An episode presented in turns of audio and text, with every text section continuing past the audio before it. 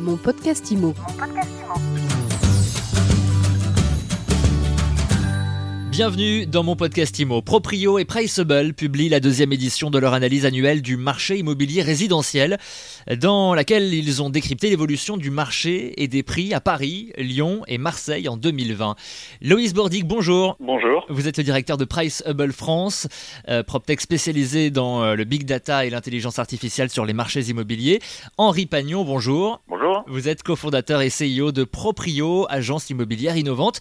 Euh, tout d'abord, euh, Loïs, un mot sur la méthodologie de cette étude. Tout à fait, mais c'est une étude que donc on, on a l'habitude de réaliser euh, de réaliser ce, ce type d'étude avec nos avec nos partenaires euh, assez assez régulièrement. Donc là là ce qu'on a analysé euh, sur cette étude, c'est l'ensemble des données qu'on appelle du, marché apparent, donc les, les dynamiques qu'on a pu constater, non pas sur le marché des transactions, qui peut avoir un peu de, un peu de retard, donc les transactions qui remontent des notaires euh, et qui mettent trois à six mois de, de, de délai à, à, remonter des notaires, mais on s'est attaqué vraiment au, à ce qui apparaît sur les différents portails, donc ce qui est publié, ce qui disparaît des différents portails d'annonces immobilières. Euh, L'idée étant d'avoir vraiment en, en, en, quasi temps réel le pouls du marché, de comprendre euh, euh, ce que ce que les vendeurs en fait attendent euh, et le, le prix qu'ils attendent pour euh, pour leurs biens. Donc ça on l'a on l'a analysé de façon euh, très aboutie sur sur différents marchés, euh, le marché francilien, euh, la, métropole de, Lyon et la métropole ex-Marseille pour arriver à cet état des lieux des dynamiques sur les dynamiques immobilières sur l'année l'année 2020 qui a été une année assez compliquée. Alors justement, l'état des lieux, parlons-en et commençons par la région parisienne si vous voulez bien. La première et la deuxième couronne gagnent en attractivité, c'est ce que vous nous dites dans cette étude? Euh, exactement. Alors nous, nous c'est quelque chose qu'on qu a perçu, donc euh, on le perçoit de deux façons, donc euh, avec les chiffres effectivement qui, qui parlent d'eux-mêmes, mais aussi avec les, les, comportements des, des acheteurs. nous, ce qu'on remarque, c'est que première et deuxième couronne, globalement, là sur un an, ça a complètement augmenté, avec même certains pics qu'on a remarqués en Seine-Saint-Denis, par exemple, où nous on remarque que ça a pris 15% en un an. Pareil, en Seine-et-Marne, on remarque une augmentation de 11% et euh, dans le 92, une augmentation d'à peu près 8%. Et, et, en fait, ça, ça peut être expliqué par euh, le comportement des acheteurs. On remarque plusieurs choses. La première chose, c'est euh, les primo-accédants qui, eux, ont un peu plus de difficultés maintenant à rentrer sur le marché parisien. Donc forcément, comme ils ont un peu plus de difficultés, qu'est-ce qui se passe? Deux choses. Soit ils préfèrent être dans une logique d'attentisme et être en location, mmh. ou soit ils préfèrent s'éloigner de Paris. le deuxième, qui est le corollaire en fait de, de, de ces primo-accédants, c'est les investisseurs. Comme on a de plus en plus de gens qui partent en location pour attendre, pour attendre d'avoir plus d'apport ou attendre de voir l'évolution des prix, on a des investisseurs qui, par opportunisme, se disent bon, il y a de plus en plus de demandes sur le marché locatif, pourquoi pas acheter un appartement pour le mettre en gestion locative? Donc, on, on a un prix qui reste relativement stable à Paris, mais on, on, commence à voir donc du coup ces typologies partir un tout petit peu en dehors de Paris. Et enfin, la dernière typologie qui est hyper intéressante euh, dans, dans ce qu'on remarque nous en termes de comportement, c'est surtout sur les surfaces qui dépassent les 70-80 mètres carrés. Euh, où là, ça demande des budgets qui sont très conséquents à Paris, qui en général n'ont pas de balcon, pas de jardin, c'est des immeubles euh, parisiens.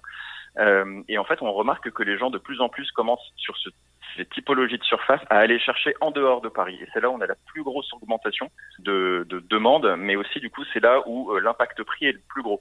À Paris, on voit que les prix ont complètement baissé sur ces typologies d'appartements. Et première et deuxième couronne, on remarque que les prix ont explosé sur ces typologies d'appartements. Alors justement, vous parlez de la baisse des prix à Paris. Justement, intéressons-nous à Paris intramuros maintenant. Comment ont évolué les prix en 2020 Côté, côté Priceable, on avait déjà détecté en, sur les mois de, de juillet-août ce qu'on avait appelé à ce moment-là une courbe en cloche sur, euh, sur le début d'année, euh, sur les sept premiers mois de l'année en, en, 2020, oui. c'est-à-dire une, une, une, montée, euh, une montée sur, les, sur le premier trimestre, euh, une stagnation, on va dire, en haut de, en haut de la courbe en cloche sur euh, pendant le pendant le premier confinement, mmh. et ensuite en sortie de confinement, une légère décote qui avait euh, une bonne décote qui avait effacé les, les gains du les gains du premier trimestre. Donc là, toutes nos, nos données confirment confirment cette cette dynamique de, de comment de, courbe en cloche avec globalement euh, des, des prix qui stagnent euh, qui stagnent. Donc en moyenne, on a on a à 0,7% de croissance sur l'année 2020, euh, donc de décembre à, décembre, euh, sur euh, sur les, les, prix moyens intramuros, donc encore une fois sur les qui apparaissent sur le marché, donc ceux qu'attendent les vendeurs pour pour leurs biens. On a quand même certains arrondissements qui qui continuent à progresser, le 20e, le 13e, le le 6e arrondissement sur l'année en rythme annuel sont à plus de 4% de, de croissance. Mhm. Par contre, on a euh, la plupart des autres arrondissements qui sont plutôt sur une sur une stagnation. Euh, donc notamment le, le, 14, le 7e, euh, le 5e arrondissement sont vraiment sur sur une croissance quasi nulle sur sur l'année 2020. Voilà donc pour Paris et direction le sud maintenant. On part dans la métropole Aix-en-Provence. Qu'est-ce que vous avez observé? Alors nous sur sur la métropole donc Marseille Marseille Aix, on pour le coup on, on observe vraiment un, un phénomène qui est très différent et une dynamique qui est très différente de ce qu'on constate sur le sur le marché francilien, avec une dynamique extrêmement forte. On est à plus de 17% sur euh, sur Marseille, ah avec bien sûr des, des, très fortes disparités par arrondissement, mais une, dynamique extrêmement forte. Sur Aix, euh, on est quasiment à 12% de croissance sur euh, sur une année. encore une fois sur les prix affichés sur sur les différents portails immobiliers. Donc on a vraiment une très très forte progression qu'on constate sur sur Aix-Marseille. Un peu tôt pour nous avancer, nous de notre côté, sur, sur un effet euh, euh, de pendule ou de migration euh, de l'île de France vers Marseille. Je, je n'y crois pas trop encore, euh, mais euh, ce qu'on constate, c'est que vraiment il y, a une dynamique extrêmement forte qui est à mettre en regard avec la stagnation qu'on voit sur sur le sur notamment sur Paris intramuros. Et, et nous, ce qu'on constate donc du, du, point de vue de, de, de du terrain hein, avec les agents, c'est que ces augmentations, elles sont principalement drivées par surtout en fait des des actifs essentiellement marseillais, voire même de, de, de villes de régions euh, à côté qui viennent s'installer euh, à Aix et on remarque euh, finalement il n'y a pas une explosion soit de résidence principale ou soit de résidence secondaire. En fait, il y a un peu des deux. donc nous, en fait, on remarque que les prix sont, sont essentiellement boostés par ça, par des actifs en fait qui, qui cherchent à s'installer à Aix, voire même à acheter des, des résidences secondaires parce qu'ils n'ont pas eu la possibilité d'acheter leur résidence principale dans les grandes villes dans lesquelles ils sont. Donc le marché reste très dynamique à Aix-en-Provence. Est-ce qu'il en est de même à Lyon? Sur Lyon, euh, on avait déjà une dynamique extrêmement forte en 2019. Ça, ça a vraiment continué sur sur la lancée, là, sur toute la toute la métropole, tous les arrondissements. Sur Villeurbanne, on a toujours des, des croissances à, des croissances à deux chiffres, euh, même plus.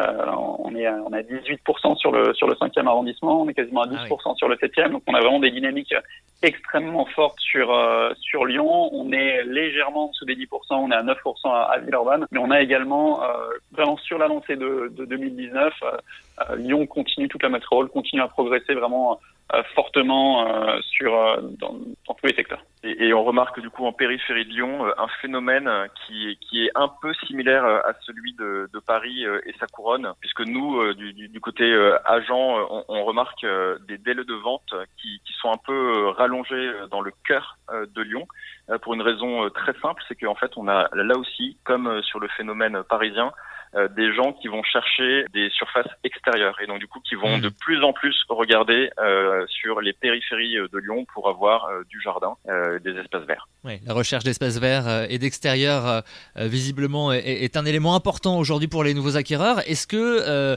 vous avez étudié ce qui va se passer pour l'année prochaine? Comment vous voyez évoluer le marché en 2021 Oui, alors bah déjà on, on espère qu'on sera sorti de ces histoires de pandémie une bonne fois pour toutes. On espère tous, ouais. Voilà. Euh, et après sur comment va évoluer le marché, euh, nous en fait, ce, ce qu'on ressent euh, aujourd'hui, c'est que le marché est pas à l'arrêt, le marché est pas bloqué. Euh, donc ça, c'est, on va dire, la bonne nouvelle. Hein. On aurait pu s'attendre au pire avec tout ce qui s'est passé. nous, on remarque qu'en termes de, de, chiffres, de, de volume, on va pas arriver sur une année 2020 qui va être catastrophique. Hein. Il y a les notaires qui ont, qui ont donné leurs prévisions là sur cette année. Ils parlent seulement d'une baisse de 5%. Donc vous voyez, mmh. si on, on, fait seulement moins 5%, ce sera, ce sera très très bien pour pour tout le secteur. Donc euh, nous, ce qu'on perçoit là même euh, courant décembre, c'est qu'il y a de la transaction. Hein. Nous, on, on, fait des transactions, euh, même des, des, des, volumétries assez importantes. Hein. En, en, la moitié de, de, décembre, on a pratiquement, pratiquement fait l'équivalent d'un mois entier. Donc vous voyez, il y a du volume, donc le marché n'est pas à l'arrêt. Donc ce qu'on pense sur 2021, c'est qu'on on va probablement continuer sur cette dynamique-là. Il va y avoir de la transaction. Maintenant, c'est peut-être la typologie des biens qui va légèrement évoluer.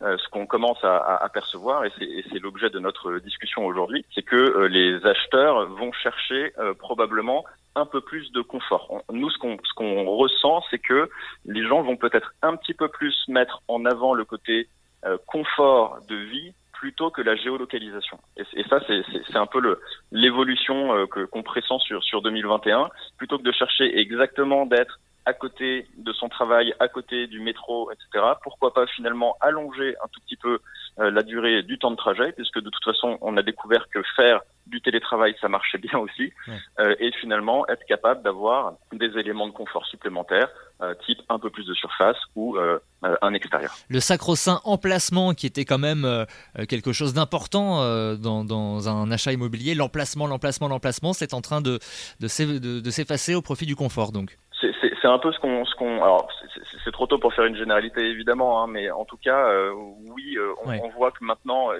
nous, le, le, le meilleur indicateur là-dessus, hein, c'est tout simplement le nombre de visites par bien. Quand on compare là cette année, la fin de l'année avec la fin de l'année dernière, on remarque que le nombre de visites par bien est en train de diminuer, notamment dans les grandes villes, hein, à Paris ou à Lyon. Donc ça, c'est un, un très très bon indicateur parce que ça veut donc dire que les acheteurs ne vont plus se battre pour acheter une géolocalisation mmh. très très très centrale. On a donc un, report des acheteurs qui vont sur des, localisations un peu plus, un peu plus loin. Très bien, et bah écoutez, c'était euh, très intéressant. Merci beaucoup d'avoir été avec nous. Merci Loïs Bordic. Merci à vous. Je rappelle que vous êtes le directeur de Price Hubble France et merci Henri Pagnon. Merci beaucoup. Cofondateur et CEO de Proprio. Merci à tous les deux. Bonne journée. Bonne journée, au revoir.